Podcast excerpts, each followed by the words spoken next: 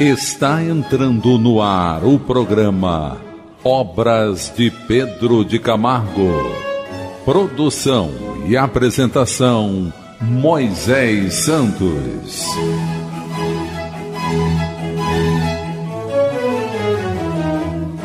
Caríssimos ouvintes da Rádio Rio de Janeiro, eu sou Moisés Santos e este é o programa Obras de Pedro de Camargo. Vamos dar continuidade aos nossos estudos da obra que você está acompanhando conosco, meu caro ouvinte, o livro Em Torno do Mestre.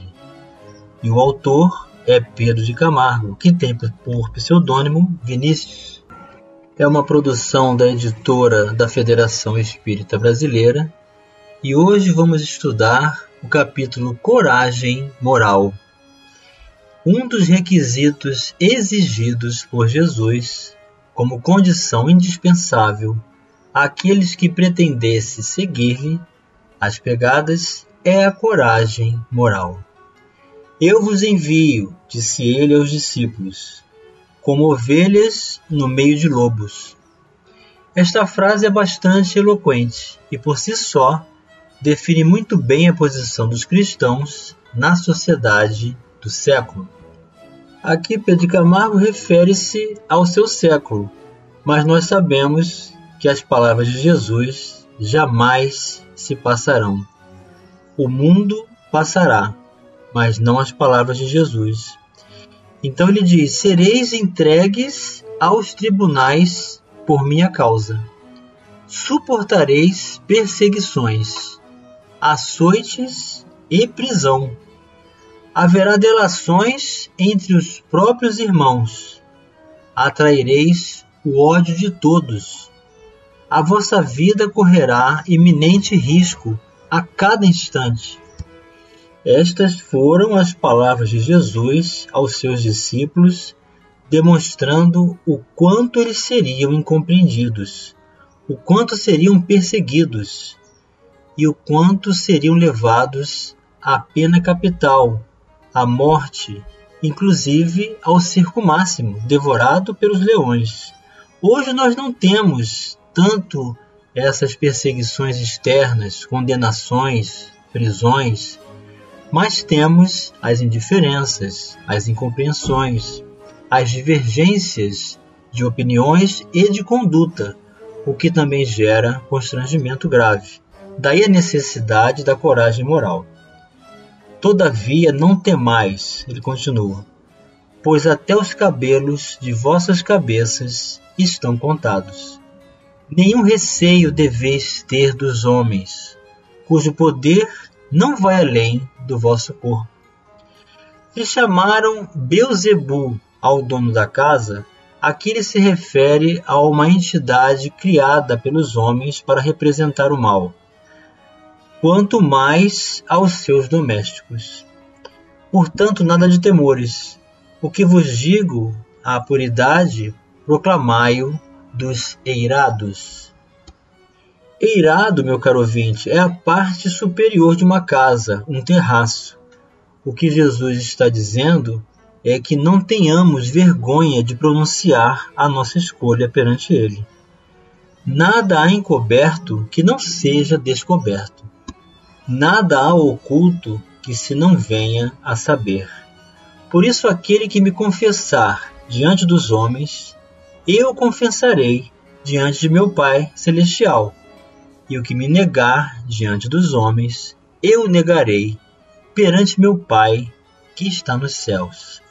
Vamos buscar as diretrizes libertadoras em o Evangelho segundo o Espiritismo. Diretrizes Libertadoras. Do Evangelho segundo o Espiritismo, capítulo 24, cujo título é Não ponhais a candeia debaixo do alqueire. No item 15, Allan Kardec vem trazer a sua contribuição. A coragem das opiniões próprias sempre foi tida em grande estima entre os homens, porque há mérito em afrontar os perigos, as perseguições, as contradições e até os simples sarcasmos aos quais se expõe. Quase sempre, aquele que não teme proclamar abertamente ideias que não são as de toda a gente. Aqui, como em tudo, o merecimento é proporcionado às circunstâncias e à importância do resultado. Há sempre fraqueza em recuar alguém diante das consequências que lhe acarreta a sua opinião em renegá-la. Mas há casos em que isso constitui covardia tão grande quanto fugir no momento do combate.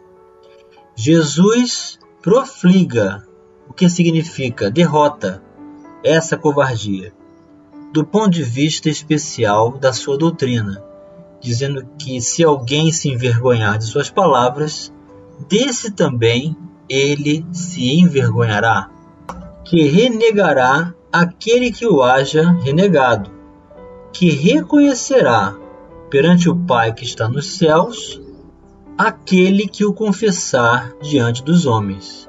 Por outras palavras, aqueles que se houverem arreceado de se confessarem discípulos da verdade não são dignos de se ver admitidos no reino da verdade. Perderão as vantagens da fé que alimentem, porque se trata de uma fé egoísta que eles guardam para si, ocultando-a para que não lhes traga prejuízo neste mundo ao passo que aqueles que, pondo a verdade acima de seus interesses materiais, a proclamam abertamente, trabalham pelo seu próprio futuro e pelo dos outros.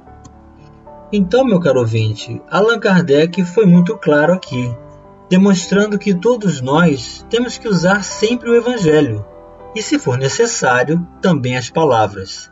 Então, vamos usar o Evangelho primeiramente nas nossas atitudes, nos nossos gestos, nas nossas intenções.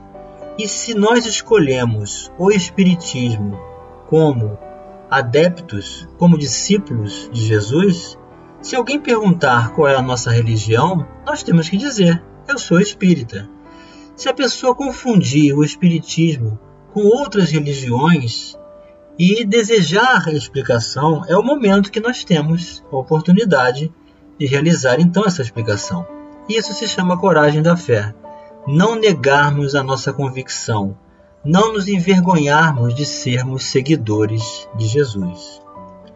Tais expressões são de clareza meridiana, ou seja, da luz do dia, não tem como alguém não enxergar. Para ser cristão é preciso coragem, ânimo forte, atitude varonil. Seja o teu falar sim, sim, e não, não. Mateus capítulo 5, versículo 37. Vamos elucidar este verso. Elucidando o verso. Trata-se da questão de mantermos a coerência perante a convicção adquirida, perante a própria consciência ou seja, aquilo que nós aprovamos, que vivemos intimamente, que seja o nosso pronunciamento, que seja a nossa escolha, que seja a transparência das nossas intenções, e não uma vida dupla em que vivemos recursos e valores superficiais em um determinado lugar e em outro lugar fazemos tudo ao contrário. Então não podemos negar a nós mesmos aquilo que nós estabelecemos como entendimento, senão estaremos ferindo a própria consciência. Assim, o que pudermos ouvir da própria consciência, do próprio pedido do coração e da alma, que sejam as nossas palavras, que sejam as nossas atitudes, que sejam as nossas escolhas. E aquilo que nós não entendermos, não concordarmos, e estivermos em divergência, que sejamos igualmente sinceros, dizendo não. O cristão também precisa aprender a dizer não para aquilo que ele não concorda, que ele não aceita, que ele não está disposto a seguir ou se comportar ou viver de acordo com o que os outros acham como ele deve se comportar. Então, isso é coragem da fé. não há lugar para composturas dúbias. Continua Pedro Camargo. Indecisas, oscilantes, o crente em Cristo deve possuir convicção inabalável, têmpera rija, caráter positivo e franco. Ou seja, temos que ser verdadeiros para conosco mesmos. Entre as virtudes não há incompatibilidade. A mansuetude, a cordura, que é a bondade, e a humildade são predicados que podem e devem coexistir com energia, com a intrepidez, com a varonilidade. Deus é infinitamente misericordioso e, ao mesmo tempo, é infinitamente justo. Então, essa energia que deve coexistir com a humildade refere-se àquela postura coerente da nossa convicção, sem que nos predispomos às condições de vida que não concordamos. Então essa energia não é agressiva, não é violenta, não é com gritaria, não é com imposições, mas com a certeza, com a convicção e a segurança pessoal. O caráter do cristão há de ser forjado de aço, de Toledo, o aço de Toledo, meu caro ouvinte, é conhecido por ser incrivelmente duro e tecnologicamente avançado na época. Era trabalhado tradicionalmente desde cerca de 500 anos antes de Cristo. E de ouro do Transvaal. Este é um local onde existiam minas de ouro com elevado grau de pureza na África. Então Pedro Camargo está se referindo a minérios de alto grau de dureza e pureza para comparar com a atitude da coragem moral. Assim disse amado Nervo: Ouro sobre aço, sejam a tua vontade e a tua conduta. Sobre o aço do teu pensamento há de luzir o arabesco de ouro das formas puras e gentis. Ouro e aço será a tua vida serão teus propósitos, serão teus atos.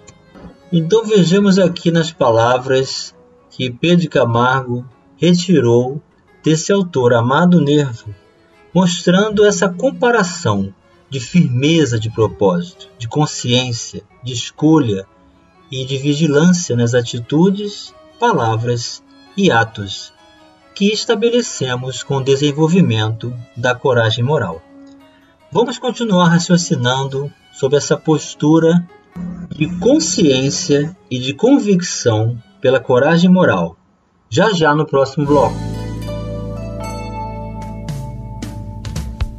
Participe do programa Obras de Pedro de Camargo enviando sua mensagem, dúvida ou sugestão pelo e-mail opg arroba rádio Rio de Janeiro.am.br ou pelo WhatsApp da Rádio Rio de Janeiro 984867633 aos cuidados de Moisés Santos.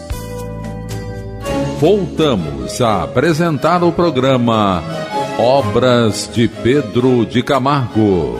Produção e apresentação Moisés Santos.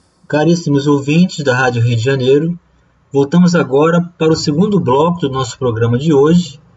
E que você já sabe está acompanhando conosco a obra Em Torno do Mestre, da editora da Federação Espírita Brasileira, e o autor é Pedro de Camargo, que tem o pseudônimo de Vinícius. Hoje estamos estudando a coragem moral e o quanto que Jesus nos legou essa importância de sermos dignos perante a própria consciência, sendo coerentes diante da própria convicção, sabendo dizer sim para o sim e não para o não. E ele continua: abulia, que significa incapacidade de tomar decisões, indiferença e marasmo não são expressões de bondade.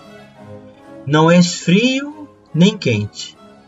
Por isso quero vomitar-te de minha boca.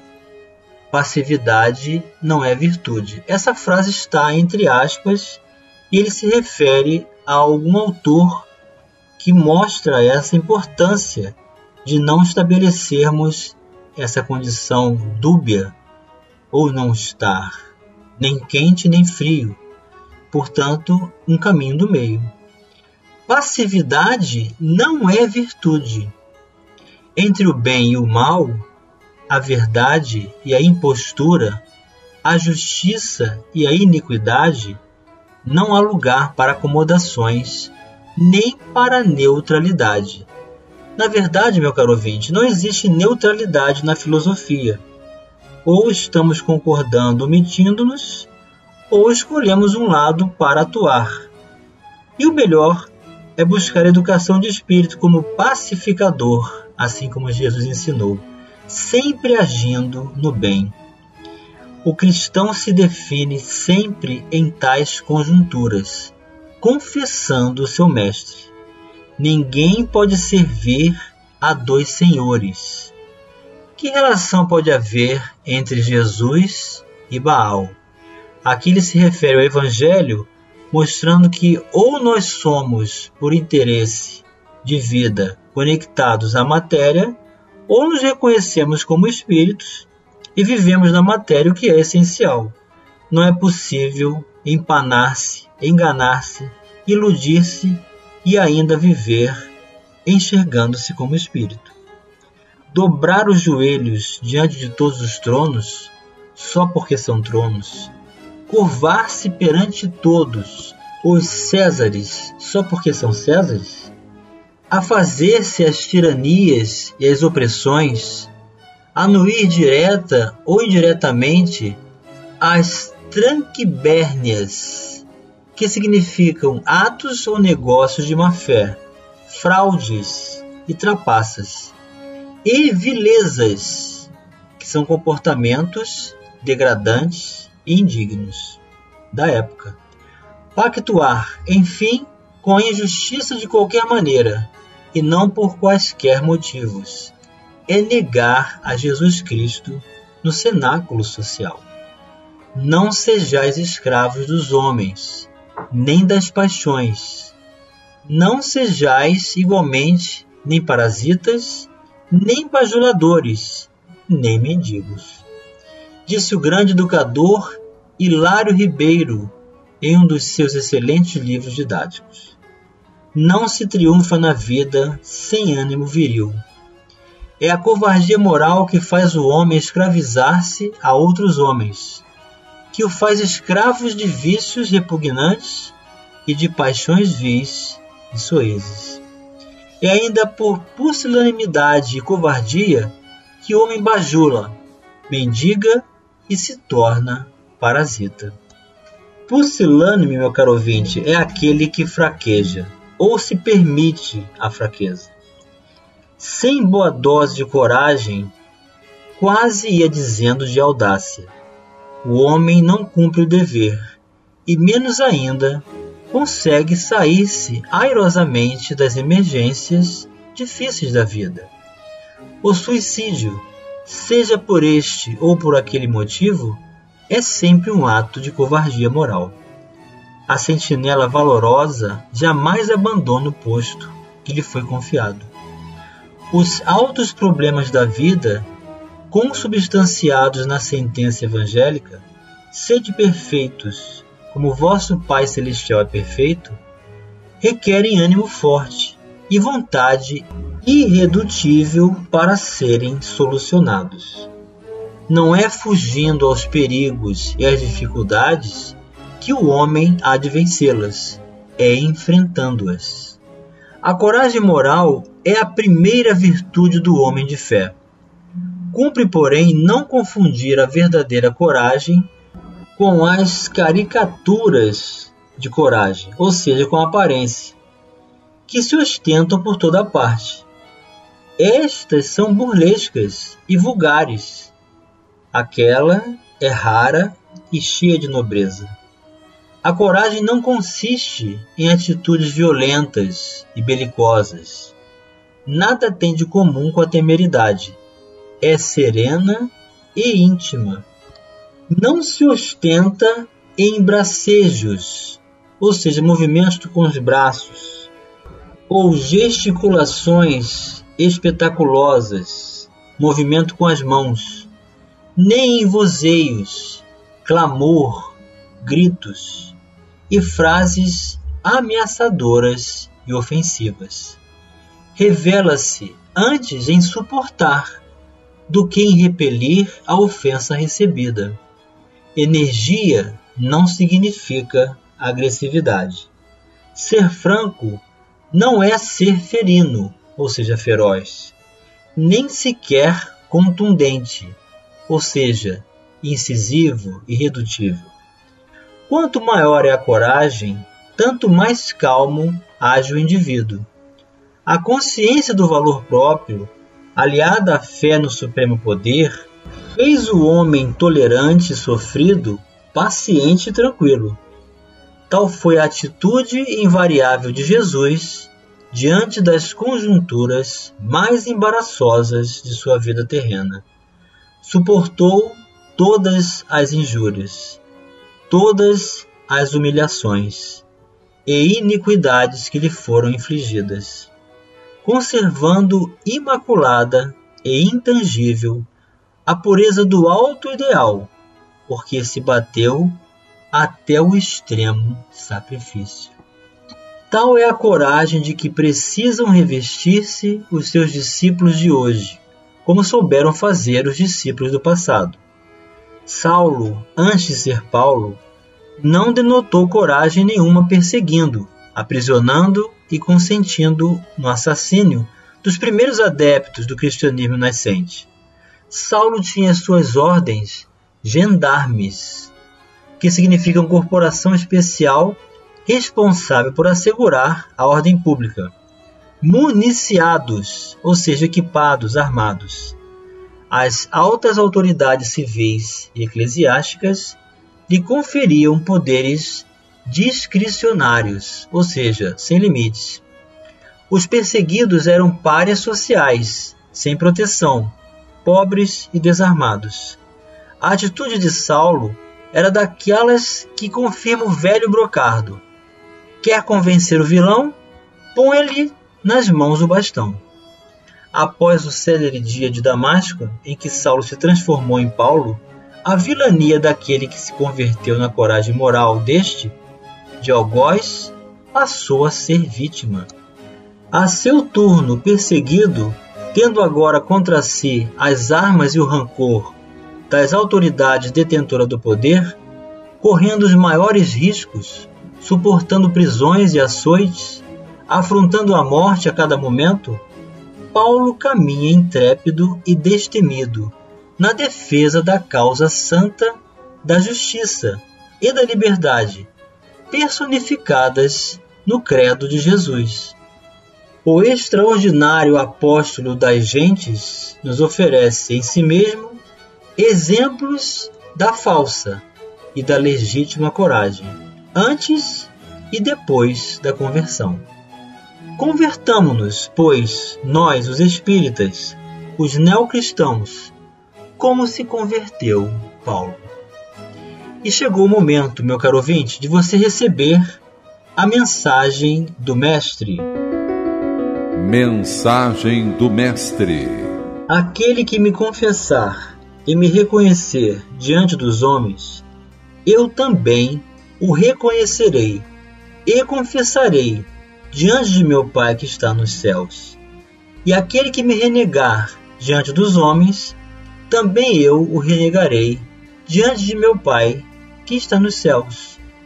Mateus capítulo 10, versículos 32 e 33 sejamos fiéis à própria consciência.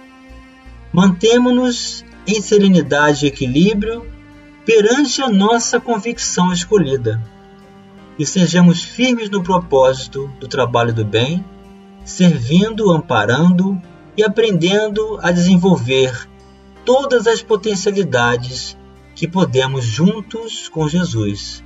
Porque ser cristão, meu caro ouvinte, é viver com Jesus, buscando seu entendimento reconhecendo a Sua presença em nossas vidas, recebendo as Suas bênçãos, a Sua força, e jamais deixando de confessar-lhe perante a própria consciência e a todos com que nos depararmos no mundo, sem jamais nos envergonharmos disto. Um grande abraço e até o próximo programa. Você ouviu o programa Obras de Pedro de Camargo. Produção e apresentação Moisés Santos. Santos. Santos. Santos.